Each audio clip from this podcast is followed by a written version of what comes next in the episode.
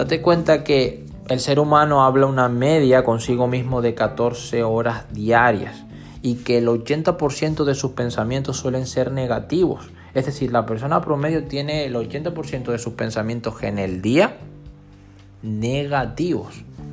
¡Wow! Aparte de que tiene miles y miles de pensamientos al día.